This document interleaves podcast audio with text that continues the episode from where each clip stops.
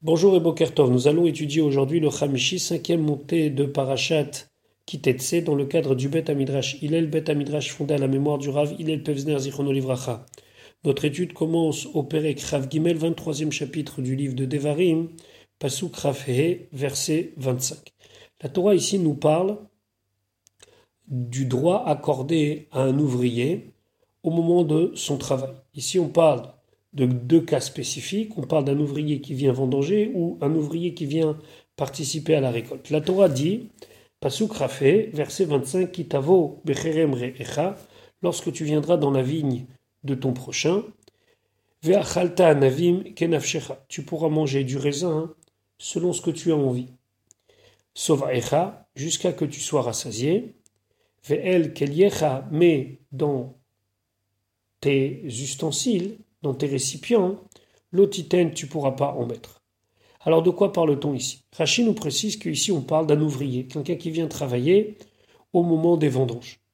Rashi, kitavo bepoel akatuv medaber. On parle d'un ouvrier ici. On ne parle pas de quelqu'un qui rentre dans le champ ou dans la vigne de son prochain et qui commence à manger. Ça, c'est du vol. Ici, on parle d'un ouvrier qui est venu vendanger. Et lui, la Torah, l'autorise à manger kenafshecha. Ça veut dire quoi kenafshecha Kamachetirtse, autant que tu veux.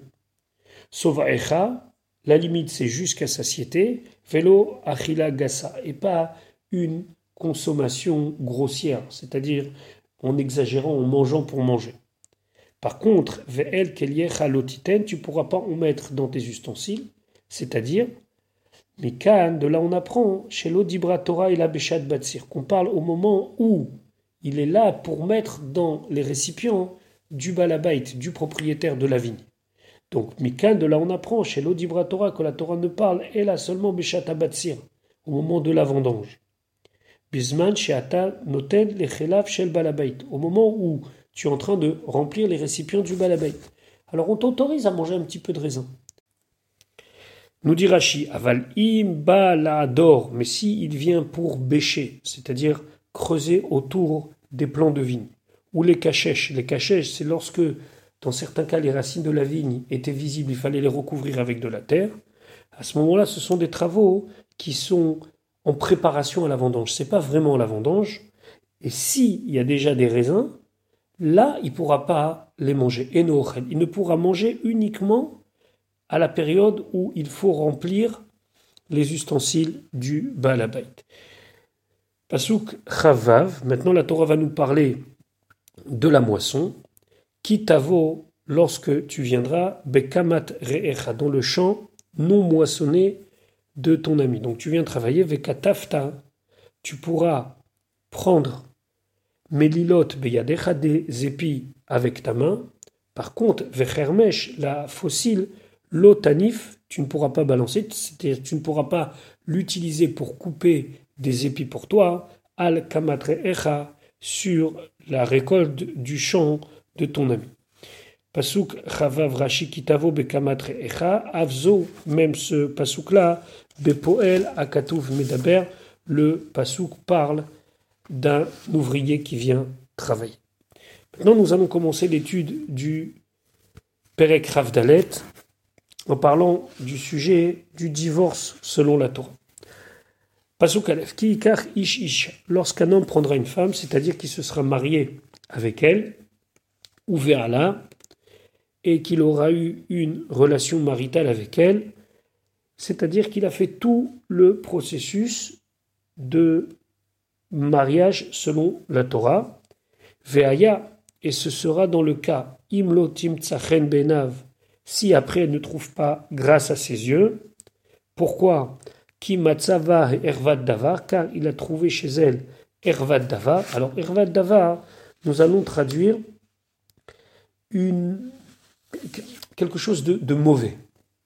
Pourquoi c'est important ici? Parce que il y a dans la Mishnah toute une discussion entre Beth Shammai, Beth et Rabbi Akiva. Quelles sont les raisons pour lesquelles on peut divorcer? Selon Beth Shammai, et c'est comme ça qu'il semblerait que Rashi est penché, Ervad Davar, ça veut dire qu'on a trouvé quelque chose d'honteux, quelque chose d'indécent. Et là, à ce moment-là, il doit divorcer. D'après Bet Hillel, c'est beaucoup plus relatif. Lui, c'est d'après lui, il y a deux choses Hervat ou bien Davar. Tu peux trouver ou quelque chose d'indécent et là tu dois, tu dois divorcer, ou bien tu peux trouver Davar, quelque chose qui te déplaît tout simplement, qui n'est pas de l'ordre de l'immoral. Mais nous, Hervat Davar, on va traduire quelque chose d'immoral, quelque chose d'indécent, quelque chose qui t'oblige à ne plus accepter la vie avec cette femme-là. À ce moment-là, Vechatavla, tu vas lui écrire Sefer Keritut un livre, alors quand on dit un livre ici, c'est un document, tout qui va couper la relation entre le mari et la femme. C'est-à-dire que ce document va stipuler que cette femme qui était mariée avec X, à partir de maintenant n'est plus mariée, et elle est autorisée à tout celui qui voudrait se marier avec elle, bien sûr, dans le cadre où la halacha le permet. Venatan Beyada, il devra donner donc ce document, ce sefer, dans sa main, qu'on dit dans sa main, c'est-à-dire dans sa propriété, il faut qu'elle l'ait, shilecha mi beto, et il la renverra de sa maison. Rashi kimatsa mitzvah alav legarsha. C'est une mitzvah de divorcer dans ce cas-là, shelo timtsachen be'enav, par le fait qu'elle n'a pas trouvé grâce à ses yeux. C'est-à-dire que étant donné qu'il a vu quelque chose qui n'était pas correct, obligatoirement, il ne peut plus rester vivre avec elle. Donc il semblerait que Rashi parle dans le cas où c'est une mitzvah, c'est-à-dire qu'il a trouvé vraiment quelque chose de compromettant pour la femme.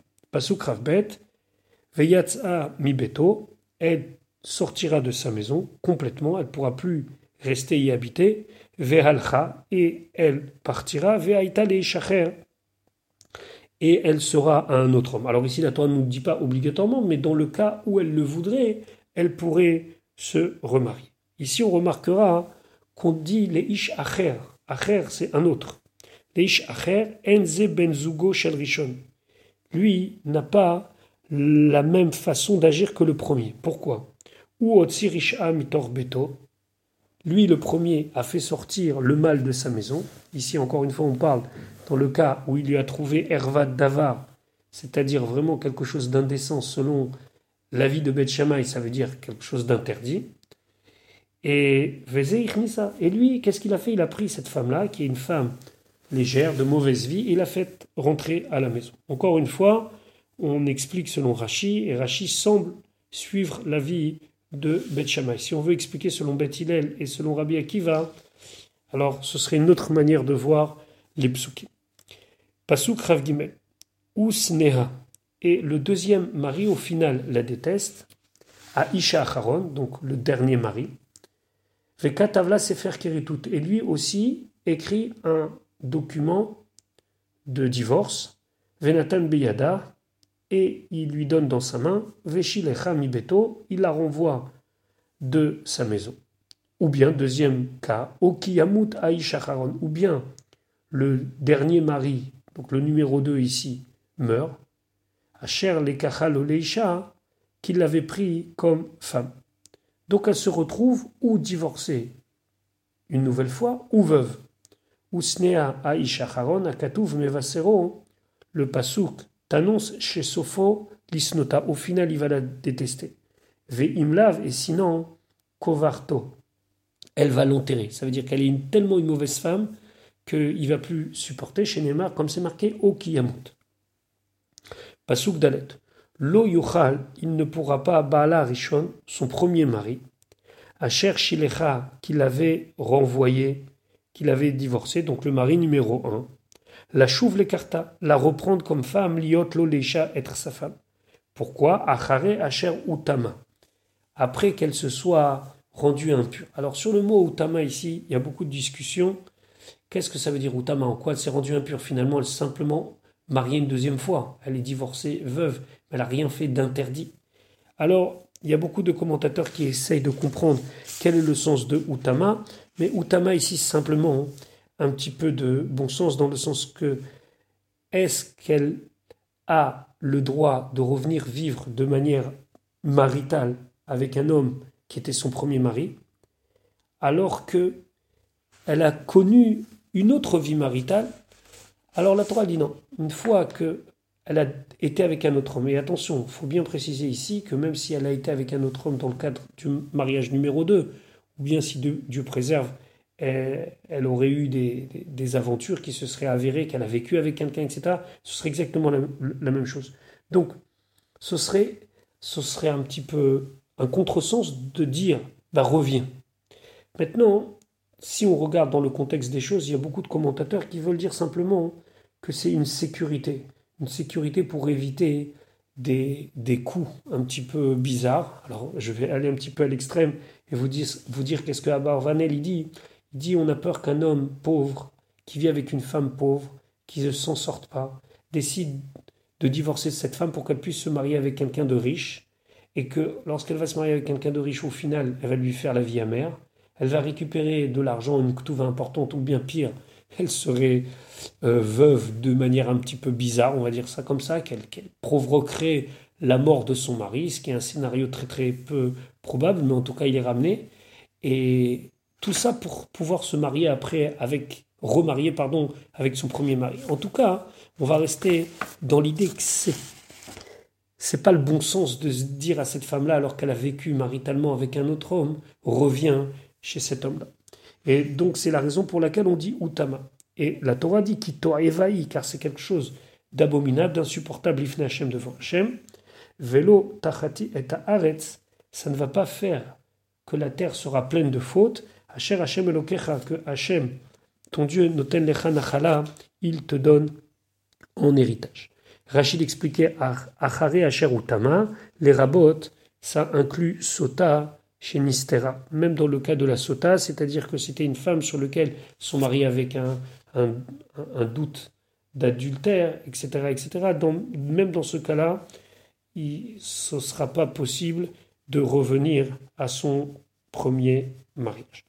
Donc là, la est claire, comme ça le Rambam tranche, celui qui a divorcé de sa femme et qu'elle a eu des kiddushin, un mariage avec un autre, même si il n'y a pas eu de relation maritale, même s'il y a eu simplement la cérémonie du mariage, à partir de ce moment-là, elle lui est interdite à jamais.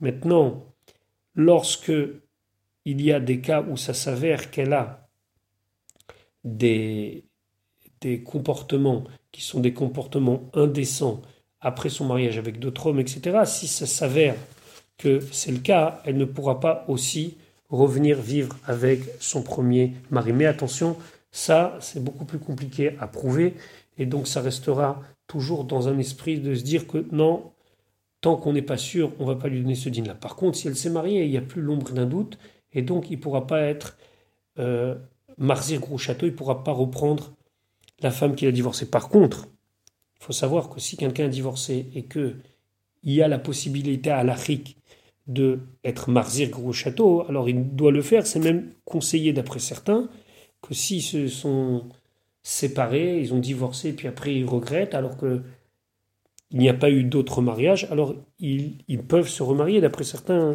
ils doivent tout faire pour se remarier. C'est ce qu'on appelle Marzir Gros Château. Voilà pour aujourd'hui.